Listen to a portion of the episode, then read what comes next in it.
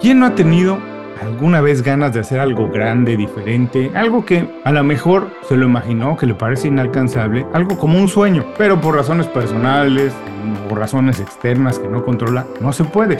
O quién no ha sentido, la verdad, también que todo va bien, que escogió la carrera adecuada, que tiene el trabajo perfecto, la pareja perfecta, que es cosa de tiempo alcanzar eso que está definido como el éxito, pero después pasa el tiempo, pasan meses, años y no llega eso que todos entendemos como éxito. Y además está atrapado en una rutina que ni siquiera disfruta al 100%. ¿Quién no ha tenido eso, algún problema para alcanzar lo que conocemos como un sueño? Bienvenidos a Inconfundiblemente, soy Julio Muñoz, muchas gracias por acompañarnos. Hoy vamos a platicar de eso, de sueños, de aspiraciones, de objetivos, de metas, de las cosas que se nos atraviesan en el camino y nos impiden alcanzarlos y también cómo podemos desbloquearnos para alcanzarlos y crecer profesional y personalmente. Y para eso nos acompaña hoy Magda Barcelo. Magda es coach integral por la escuela New Ventures West, es economista por la Universidad Rovira y Virgil y máster en género y política social por la London School of Economics.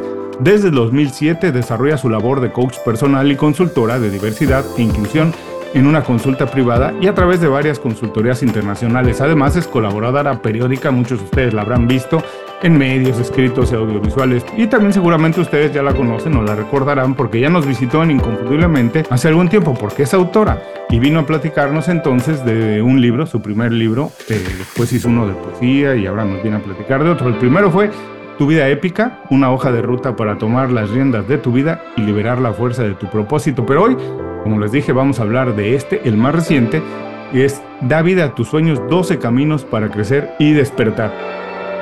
Esto es Inconfundiblemente.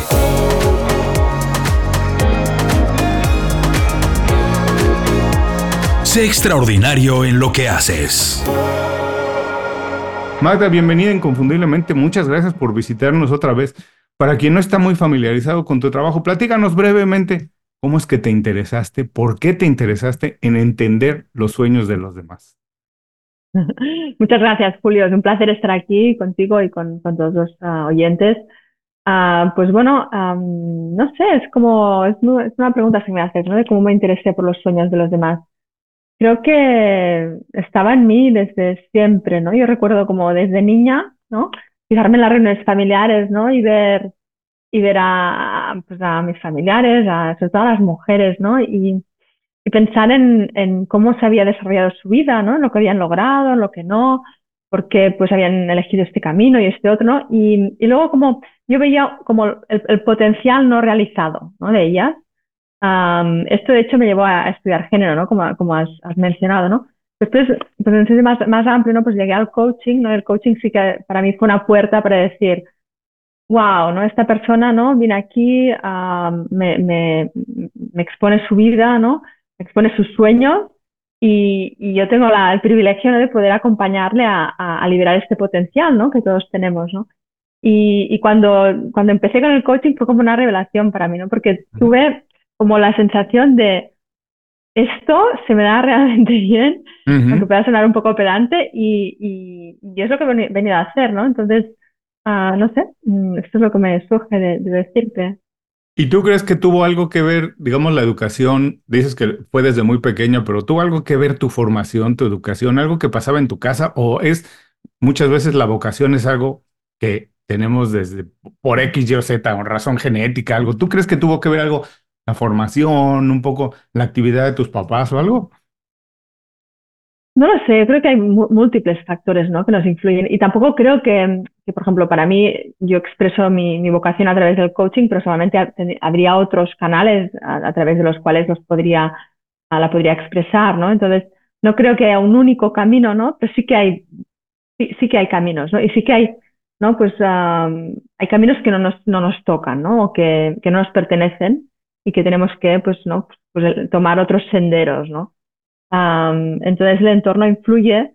En mi caso, yo tuve una formación, mi escuela, mis padres eligieron una escuela muy, muy alternativa, ¿no? Era un nuevo movimiento de, pedagógico, entonces, bueno, está en la naturaleza, um, nos hablaban de otras culturas, era como bastante relajada, ¿no? Y lo que recuerdo es que me aburría bastante muchas de estas clases, ¿no? Y, y luego que li libremente tampoco no me condicionaron a ir en, una determinada, en un determinado camino, ¿no? O sea, mis padres no me decían, pues tienes que ser médico, tienes que ser ingeniero, no, no. Entonces, pues yo me he sentido con esta libertad de probar, de experimentar, ¿no? He cambiado de camino varias veces, me he equivocado, he acertado. Y con esto pues también creo que he adquirido cierta experiencia para poder acompañar a otros a hacer lo mismo, ¿no? y te prometo que vamos a hablar del libro, pero ahora que dices eso de que te has equivocado, que has acertado, que has cambiado, ¿Cuál ha sido el momento más complicado? ¿Cuál ha sido el momento más difícil de cambiar de dirección, de darte cuenta que no vas por la dirección correcta? Le pasa mucho, a mucha gente le pasa y no acepta y no lo hace. No cambia, no se atreve. Pero ¿cuál ha sido ese momento más complicado y cómo hiciste para atreverte a cambiar? Claro. Bueno, para mí un momento complicado fue cuando tenía 20, muchos, ¿no? Ah, y llevaba ya unos cuantos años en el mundo empresarial bueno, parecía que todo me iba bien, externamente pues tenía éxito, iba pues, cambiando a posiciones de más responsabilidad. y, entonces, pero yo, yo sentía por dentro que, que, yo no encajaba, que aquello no me llenaba, ni me llenaba entonces, ni me llenaría nunca, y que tenía que realizar un cambio, ¿no? pero mi entorno no lo veía eso. Mi entorno era, estás fantástica, tienes un camino delante muy prometedor, tienes a, tu pareja a tu lado, ¿no? Ni se te ocurra cambiar de trabajo, ¿no? Para mí, pues, fue un poco también, mm, ¿no? Pues ya, ya con cierta madurez, ¿no? Darte cuenta de que, de que has elegido un camino que no es el tuyo, ¿no? Pues, pues uh, llena de, mm, bueno, cierta frustración, ¿no? Esta sensación de haberte equivocado, de, haber perdido el tiempo, ¿no? Julio, de, ostras, ¿no? Estos años, he estado como ocho años aquí y, y ahora no me van a servir para nada, ¿no? Y al mismo tiempo el, el, el, la intuición era tan fuerte de decir, bueno, o cambio ahora y ya no cambio nunca más, ¿no? Que, que esto me, me, empujó, ¿no? A, a tomar, la, a, tomar una decisión. Entonces, cuando dejé el trabajo uh, y me fui a estudiar un año a Londres, Género y Política Social, pedí un crédito, entonces, bueno, todo lo que había logrado parecía que mi, pareja se quedó en España, yo me fui al, ¿no? Entonces era como, ¿no? Sonaba todo como a, a ruptura, a a, perder, ¿no? Perder el camino, ¿no? Y, bueno, después no, fue todo lo contrario, ¿no? Con reencontrarme, con abrir otras, otros horizontes, un acierto, ¿no? Ah, pero la verdad es que cuando te das cuenta que el camino no es el correcto, pues es, muy duro. Sí, Y, creo que lo más difícil es superar el miedo, ¿no? El miedo a, a, soltar lo conocido, ¿no? Porque estar en lo conocido es muy cómodo, ¿no? Claro, eso es lo más fácil. Ahora, eh, dijiste algo que es para mí es muy interesante que de lo que siempre estoy pensando, esto que dijiste, que darte cuenta de eso y que habías invertido ahí ocho años y pensar que perdí uno el tiempo. Y eso como que creo que es una de las razones más fuertes por la que la gente no quiere cambiar, porque dice, dejar atrás todo esto que ya invertido, estudié cuatro años en la universidad, a lo mejor todavía debo la carrera y ahora ya quiero hacer otra cosa. No, es muy complicado, pero yo tengo la teoría que a lo mejor con ayuda, ¿no? Porque no todo el mundo podemos, este, muchas veces necesitamos ayuda para ver las cosas desde otro punto de vista, pero nunca se pierde el tiempo si, si, si puedes utilizar esa experiencia y nada más readaptarla, ¿no? Muchas veces no tienes que hacer mucho más que readaptar a lo mejor cosas que aprendiste en el mundo empresarial, ahora te ayudan en tu práctica, en fin, como que siempre hay una oportunidad de hacerlo, pero se necesita un poco de ayuda, ¿no? Así es, así es. Estoy totalmente de acuerdo con lo que dices, Julio, que nunca se pierde el tiempo, ¿no? Es como una ilusión, ¿no? Cuando miramos a nuestra vida y decimos, oh, me he equivocado, em, mi matrimonio se ha roto, no es un desastre, o, uh, ¿no? Y esta sensación de perder, ¿no? La idea esta es que no, no se pierde, ¿no? Porque ahí hay un aprendizaje, hay una experiencia, hay un bagaje, ¿no? Como tú decías, a mí el bagaje en el mundo empresarial me ha servido muchísimo como coach y todavía me sirve, ¿no? Entonces, lo que pasa es que en el momento no lo vemos, ¿no? En el momento, la sensación y la percepción nos dice todo que, que, que, nos estamos equivocando y que, sí, ¿no? Que hemos perdido y que tal vez vayamos a perder mucho más.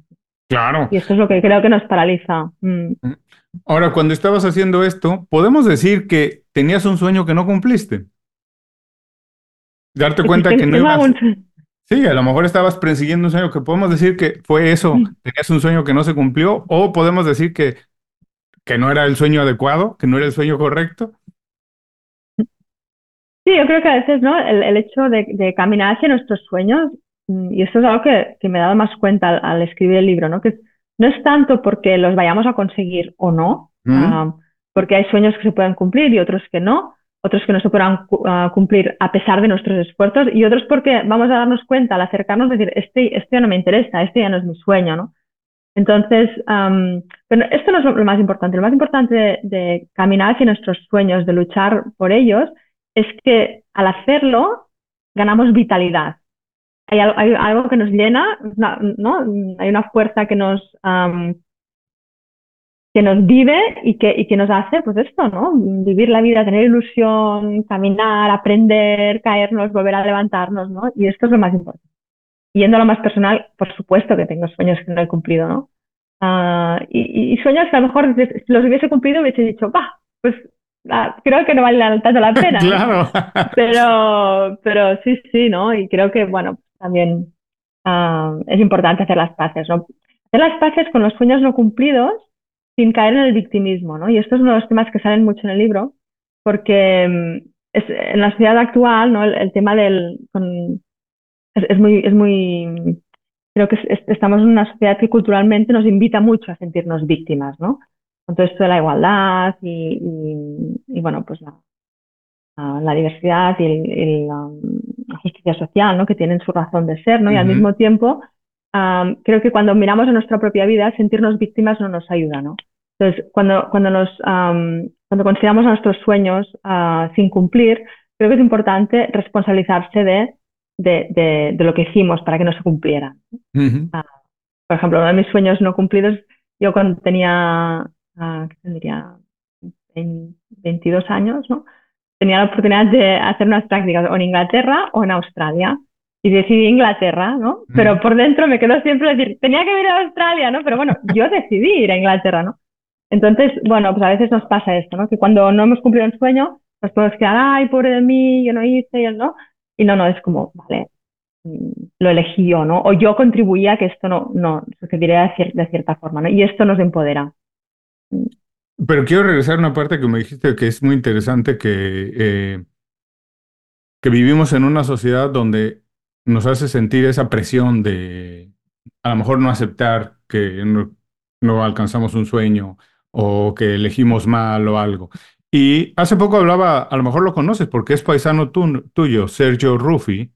Hablábamos de, hablaba con él, eh, que tiene un libro que habla sobre la belleza de, ser distinto, la belleza de la rareza. Y es una teoría muy interesante con la cual estoy de acuerdo que eh, desde muy pequeños nos, nos, hacen sentir culpa de todo, incluso de cuando nos equivocamos, ¿cierto? Y es, sí, si tú ves eh, eh, la televisión y los medios en general, los mensajes que recibimos es de que tú eres el responsable de no alcanzar X o Y cosa, porque sí se puede, porque es una responsabilidad tuya y si le echas ganas, puedes alcanzarlo. Y entonces si no lo alcanzas, no es que las cosas no se pueden cumplir, es tu responsabilidad y es tu culpa. Y entonces pero hablábamos de esto de que sí se puede, se vale, es válido tener sueños no cumplidos, porque la razón que me dices es me encanta y además tiene, toda la, tiene todo el sentido que tener un sueño nos revitaliza porque estamos persiguiendo algo, nos llena de energía, aunque sea temporalmente. No tenemos que tener sueño, un sueño para toda la vida, no podemos tener muchos sueños durante la vida, cambiarlos temporalmente, pero durante ese momento nos va a hacer sentir bien y nos va a hacer levantar, nos va a hacer eh, cuidarnos, en fin, porque queremos alcanzar algo. Y después tendremos otro. Se va a ir cambiando el sueño durante la vida, ¿no? Así es, así es, Julio. Y de hecho, ¿no? Mm, fijarnos en los sueños que ya hemos cumplido, yo creo que nos puede ayudar a darnos cuenta de, que una vez cumplimos un sueño, a menudo es como, ah, ya está, vale, ¿no?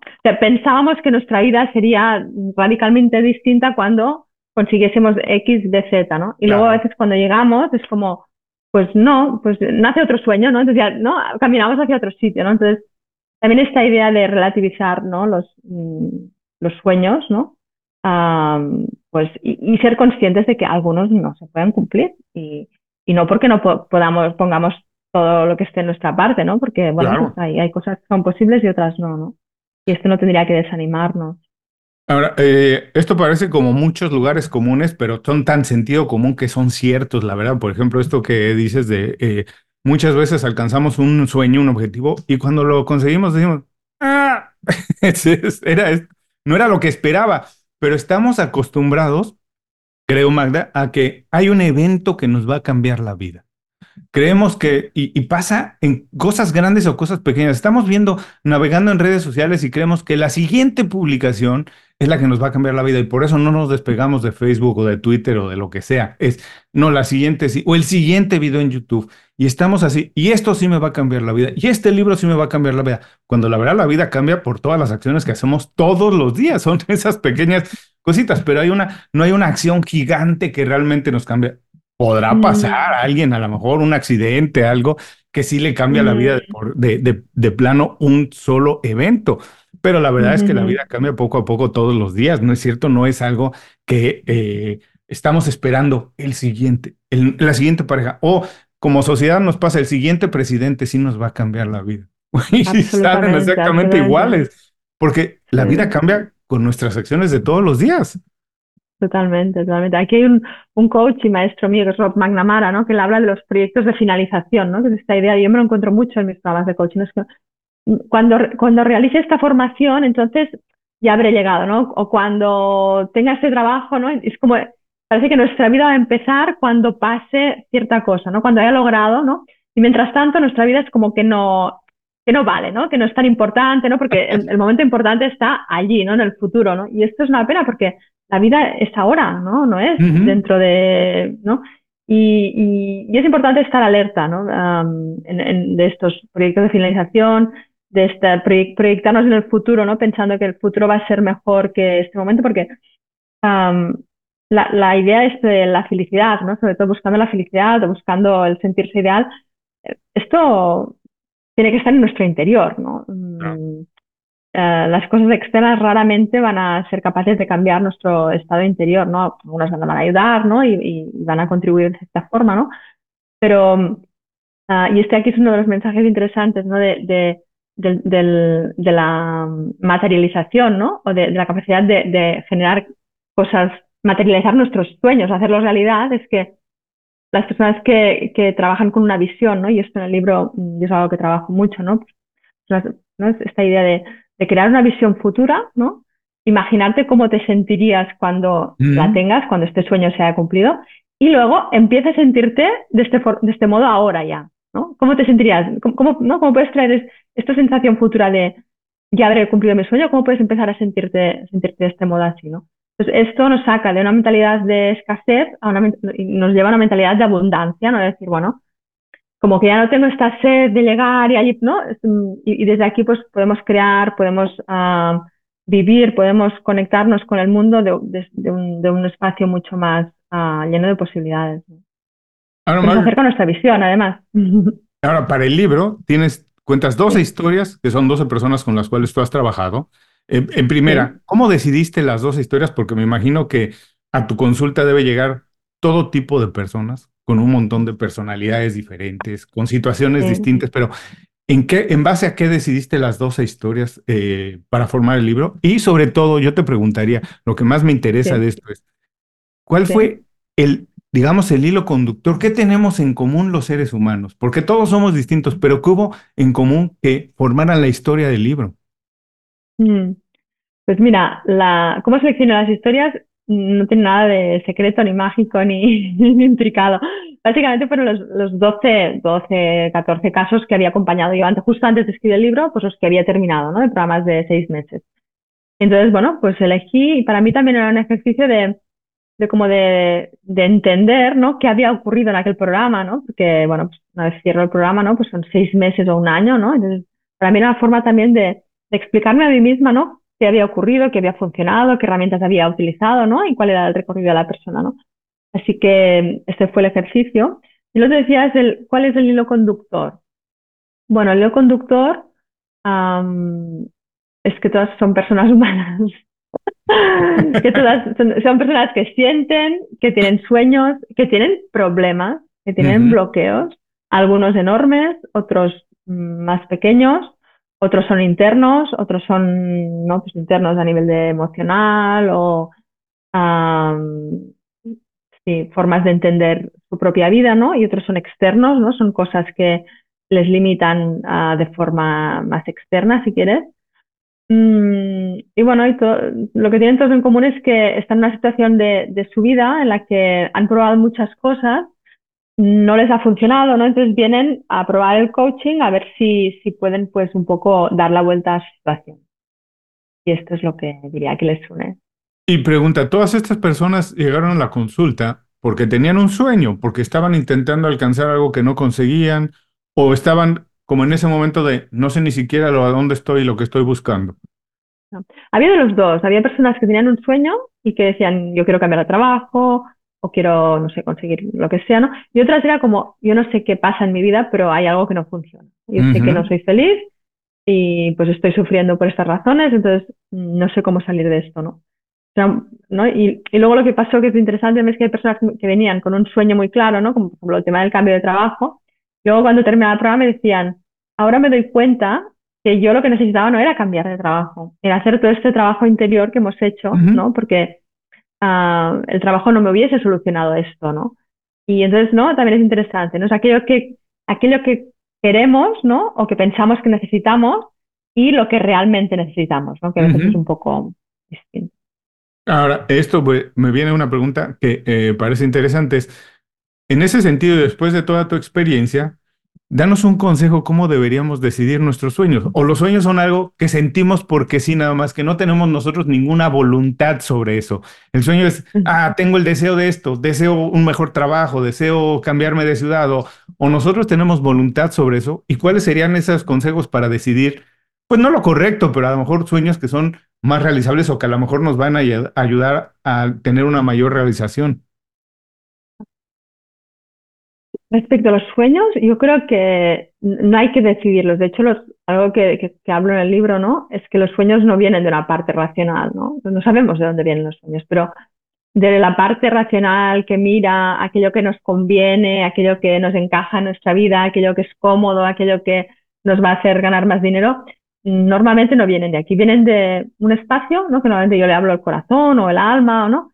Y que cuando aparecen a veces no tienen sentido, ¿no? Hay este poema de Mario Benedetti que también da, nombre al libro, ¿no? Da vida a tus sueños, que dice, da vida a tus sueños aunque te llamen loco, ¿no? Ah, no los dejes que se marchiten poco a poco, a poco ¿no?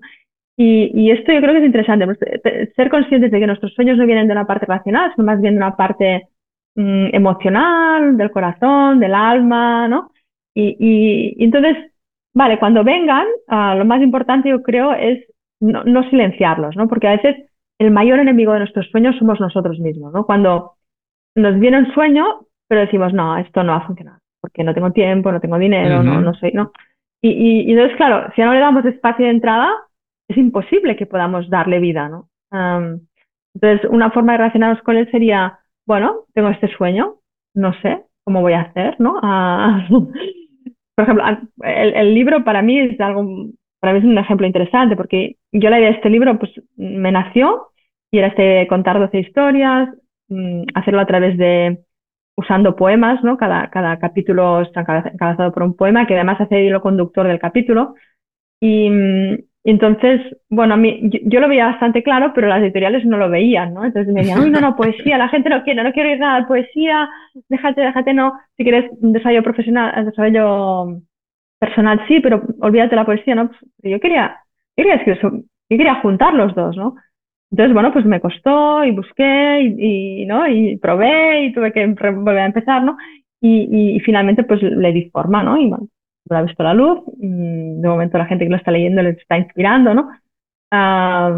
pero esta idea, ¿no? De, de, no hacerles un tercer grado a nuestros sueños, ¿no? dejarles que tomen espacio, observarlos, compartirlos con otros, ¿no? sin, sin, sin, preguntar si tienen derecho a existir, ¿no? Porque a veces cuando compartimos nuestros sueños, según con quién, nos los asesinan, ¿no? Y entonces también hay que ser un poco um, cuidadoso con quién, con quienes compartimos nuestros sueños, ¿no? Yo diría, empezar por darles espacio, Julio, es muy importante.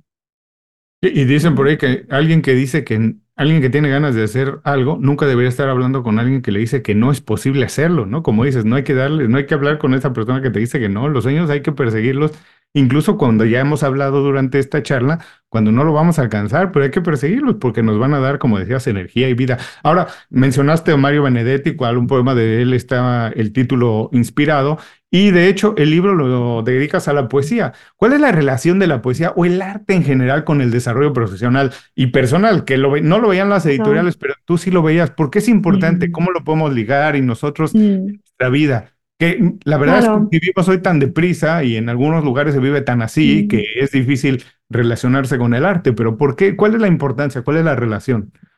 Claro. No, para mí los poemas, uh, a mí personalmente me han, me, han, me han ayudado mucho algunos poemas, ¿no? En el sentido que, y esto lo dice un poeta que se llama David White, que, que admiro mucho, dice que los, los poemas son palabras frente a, a, las que uno no tiene, no tiene defensas, ¿no? Es decir, es, son, ¿no? son unas palabras um, que no se pueden cuestionar, ¿no? Y que de, de, alguna forma atraviesan nuestro ego y nos llegan, llegan a nuestro centro, ¿no?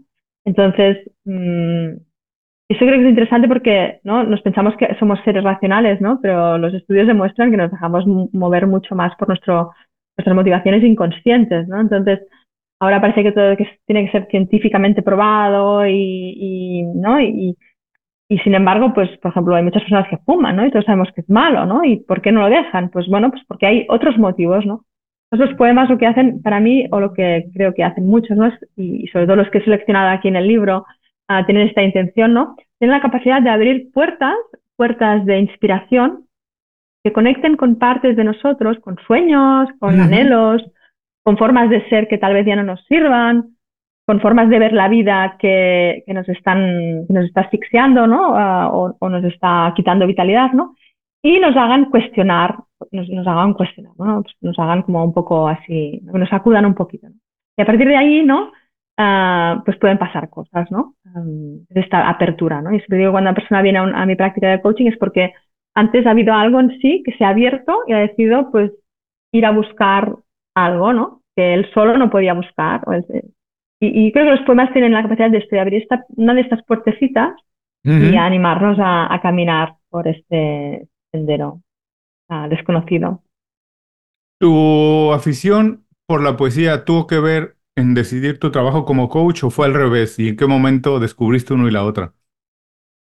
No, a ver, yo, yo escribo poesía desde muy jovencita. De hecho, uh -huh. bueno, yo escribo un diario desde los 11 o los 12 y allí pues siempre aparecían poemas, ¿no? Y luego más de, de mayor, pues ya cuando pues, vi que aparecían más y más poemas, pues decidí pon, ponerlos aparte.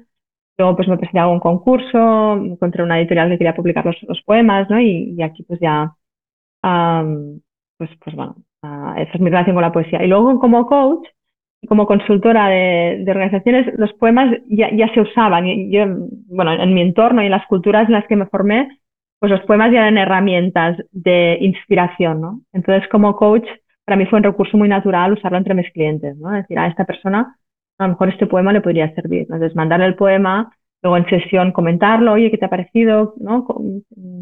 Cómo te resuena en tu situación personal, etcétera, etcétera.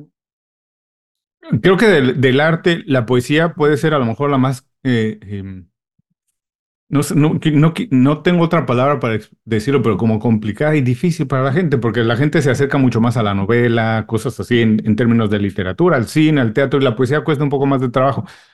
Pero, como bien dices, tiene una relación estrechísima con, con los sueños, porque nos hace sentir otras cosas y cuando nos abrimos a descubrirla, este, es increíble. Hace poco también leía un libro de Mario Alonso uh -huh. eh, Resetea tu mente, y él cuenta una historia increíble en el libro que cuando ya era, ya tenía muchos años de psicólogo, de psicólogo hizo un ejercicio que no sé si fue en Filadelfia, algo, van a un museo, y el ejercicio es ver un cuadro, bueno, escoger un cuadro y verlo durante tres o cuatro horas, sin eh, que, que, tenían permiso para pararse unos segundos a, al baño, algo, pero no podían cambiar de obra, nada, nada más verla exclusivamente a esa.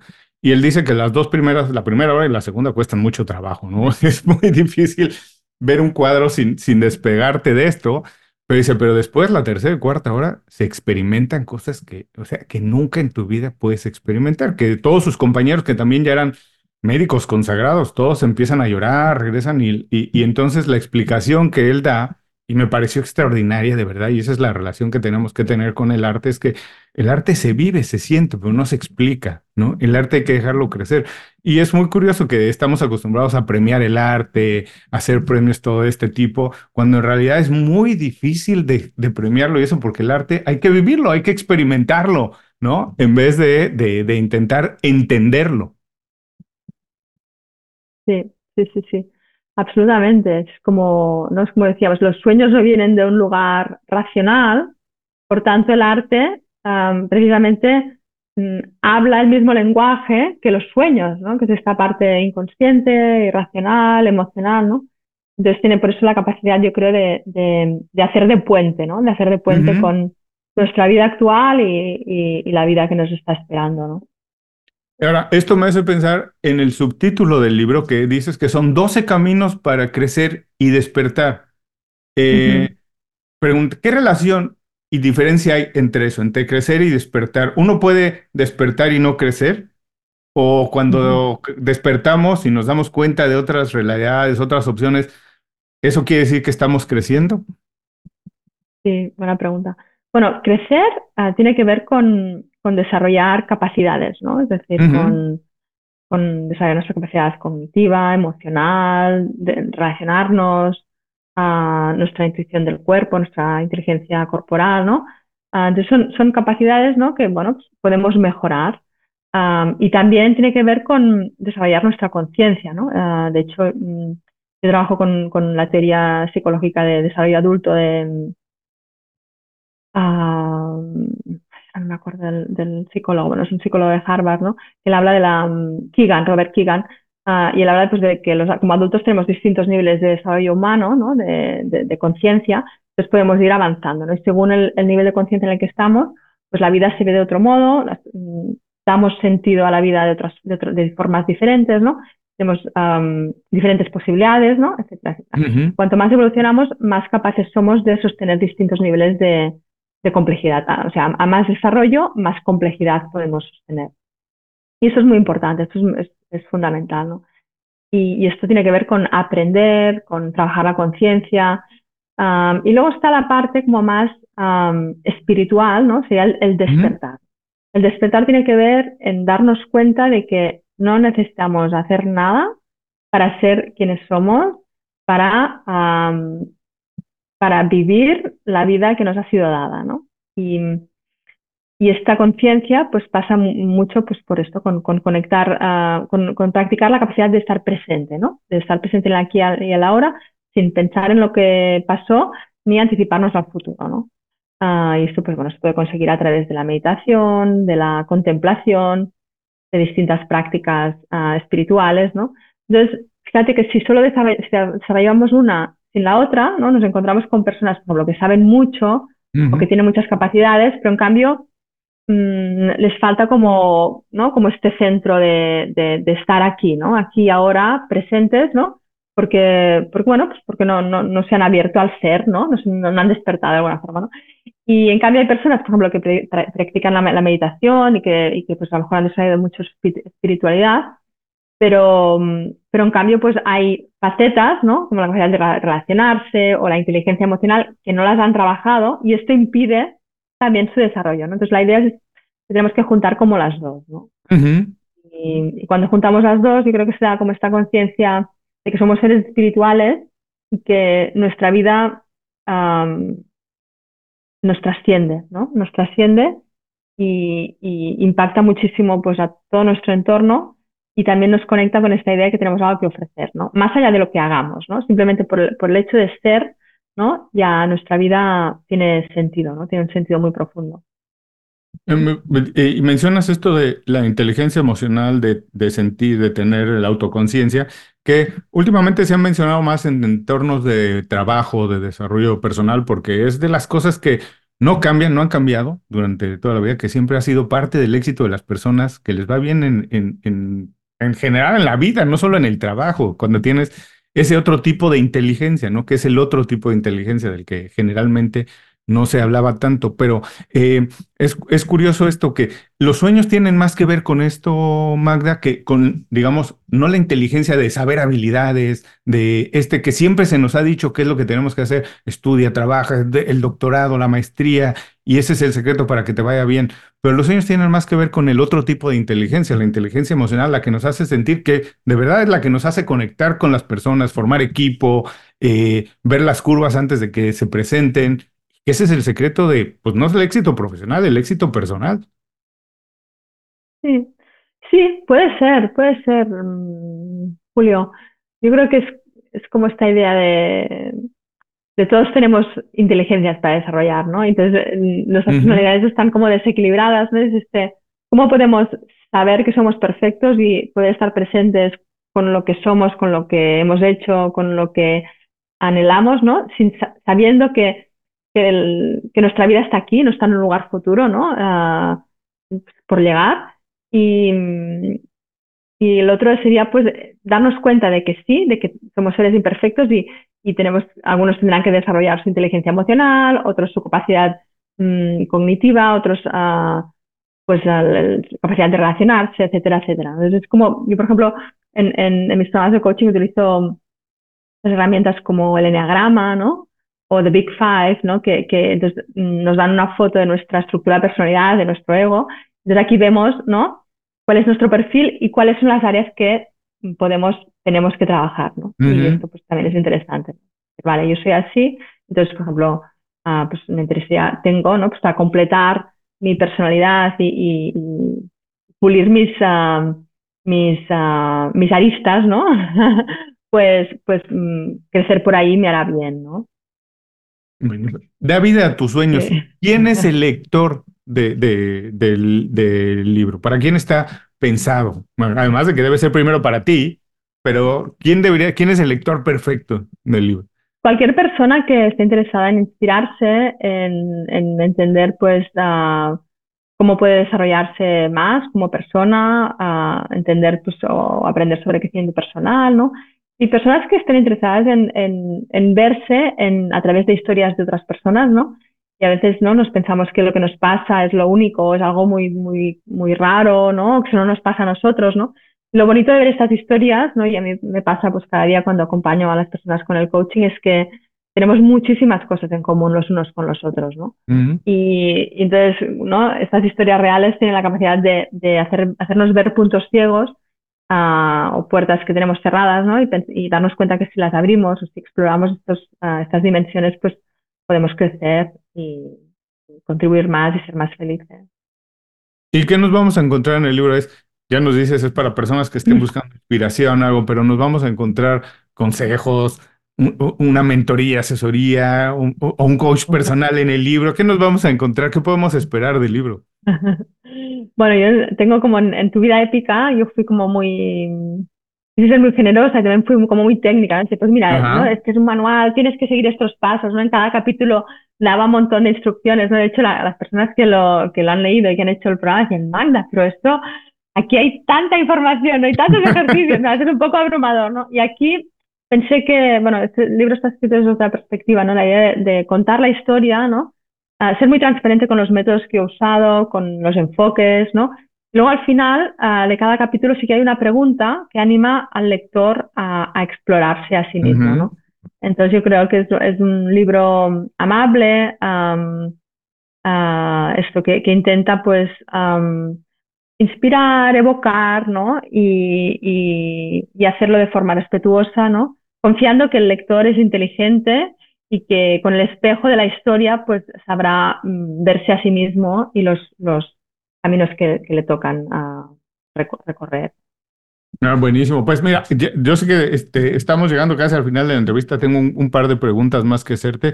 No quiero desaprovechar. Y es, ya nos escucharon durante este momento y durante este rato alguien que está a lo mejor eh, caminando con su mascota o está manejando al trabajo algo. Y si tienes la oportunidad, Magda, de dejarle una idea que diga, bueno, ya lo escuché, estuvo increíble, me gustó la entrevista, pero si me llevo una idea, una idea práctica que pueda empezar a hacer algo con ella a partir de ahora, ¿con qué te gustaría que se queden? Pues la idea que me gustaría que se quedaran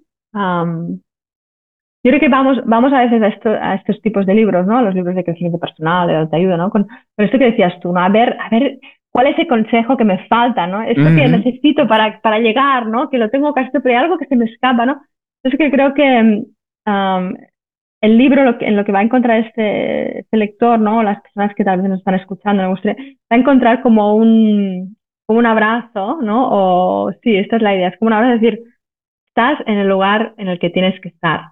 O sea, tranquilo, ya has llegado, ¿no? Estás en el lugar correcto, ¿no? Y a veces decirnos esto a nosotros mismos nos cuesta, ¿no? Y nos cuesta creérnoslo, ¿no? Y, yo profundamente lo creo, ¿no? Es decir, uh, sentirnos que estamos en el lugar correcto, que todo nuestro camino hasta el momento de hoy no es tiempo perdido, sino que es, es, lo que nos ha llevado aquí y, cómo podemos sentirnos agradecidos por este transcurso, ¿no? Por este, estas lecciones que hemos aprendido. Y a partir de ahí, sin prisas, sin agobios, sin ansiedad, ¿no? darnos el espacio para mirarnos a nosotros mismos y, y, ver, ¿no? tomar conciencia de qué es aquello que a lo mejor no nos apetece nada afrontar, pero que a través de esto nuestra vida podría pues, mm, dar un salto uh, cualitativo muy fuerte. ¿no? Y a veces es el lugar en el que menos queremos mirar, es en el que está el premio, ¿no? Eso que dicen, ¿no? Los, los dragones que nos dan más miedo son los que contienen eh, pues el tesoro, ¿no? Y esto se ve en todas las, las historias del libro, ¿no? Ahora estoy pensando en uno de una persona que vino al, a la consulta con un secreto, con el peso de un secreto muy fuerte, ¿no? Mm. Y esta persona sentía que no, no podía revelar este secreto, que era una, bueno, que no quedaba otra opción, ¿no? Y, y, y lo último que quería era, uh, ¿no? Pues revelar este secreto, ¿no? Y, bueno, pues estuvimos trabajando, ¿no? Y aquí también, por ejemplo, nace la, la, idea de la verdad, ¿no? Que, que es muy importante, ¿no? De, situarnos en la verdad. La verdad con nosotros mismos, de soltar las historias que nos contamos que no son verdad, que no nos ayudan, ¿no? Y, y la verdad también con las personas que nos, con, que nos rodean, ¿no? Sobre todo con las que amamos y que tenemos una relación fuerte, ¿no? Y, y a partir de ahí, ¿no? Pues esta persona a través de, sincerarse con sus personas más cercanas sobre este secreto que le pesaba mucho, pues su vida dio un, gran vuelco y, pudo crecer ah, mucho, ¿no? Entonces, eso es lo que diría a los oyentes. Buenísimo, bueno, te voy a hacer una pregunta casi final que es un poco tramposa. Eh, el programa se llama Inconfundiblemente y me gustaría saber, ya la hice, ya te la hice una vez, voy a regresar a la primera entrevista a ver qué nos dijiste y a ver qué nos dices ahora, pero ¿qué o por qué Magda Barceló es inconfundible. Magda Barceló es inconfundible porque se, da permiso para sorprenderse a ella misma una y otra vez. Ah, buenísimo. Nunca nos lo habían dicho, nunca me lo habían dicho. Está buenísimo. Y hay que invitar a todo el mundo que lo haga, que se dé permiso para reinventarse una y otra vez. Magda, muchísimas gracias por el tiempo. De verdad, un abrazo grande. Después de no sé cuántos intentos finalmente coincidimos y pudimos hablar, pero antes de irnos, dinos a dónde mandamos a la gente para saber de tu trabajo, para descubrir el libro, a dónde los enviamos. Claro, pues los mandamos a, la editorial Display de Brower, que tiene una, web, ah, y luego a cualquier tienda, ah, pues el libro se puede conseguir por encargo y está también en online y por supuesto en papel, así que no tendrán problema. Igualmente puede mandar el enlace y si lo quieres poner en tu web o así, pues, ah, igual será útil. Seguramente vamos a, si ahora no pueden tomar nota, no se preocupen, regresen más tarde a las notas del programa, ahí dejaremos el enlace directo al libro, a la editorial y también a las redes sociales que tenga Magda y a las que más utilice, ahí las vamos a dejar. De verdad, Magda, te agradezco mucho el tiempo, te mando un abrazo grande. Espero que la próxima vez, ahora sí, porque ya es la segunda, espero que la tercera sea en persona, que nos vayamos a, tomar unas ganas y entonces ahí te contaré mis sueños y veremos cómo hago para alcanzarlos. Por lo menos el de publicar mi primer libro. Tú ya llevas tres y yo no he empezado, caray. Me encantará acompañarte, Julio. Muchas gracias por la invitación.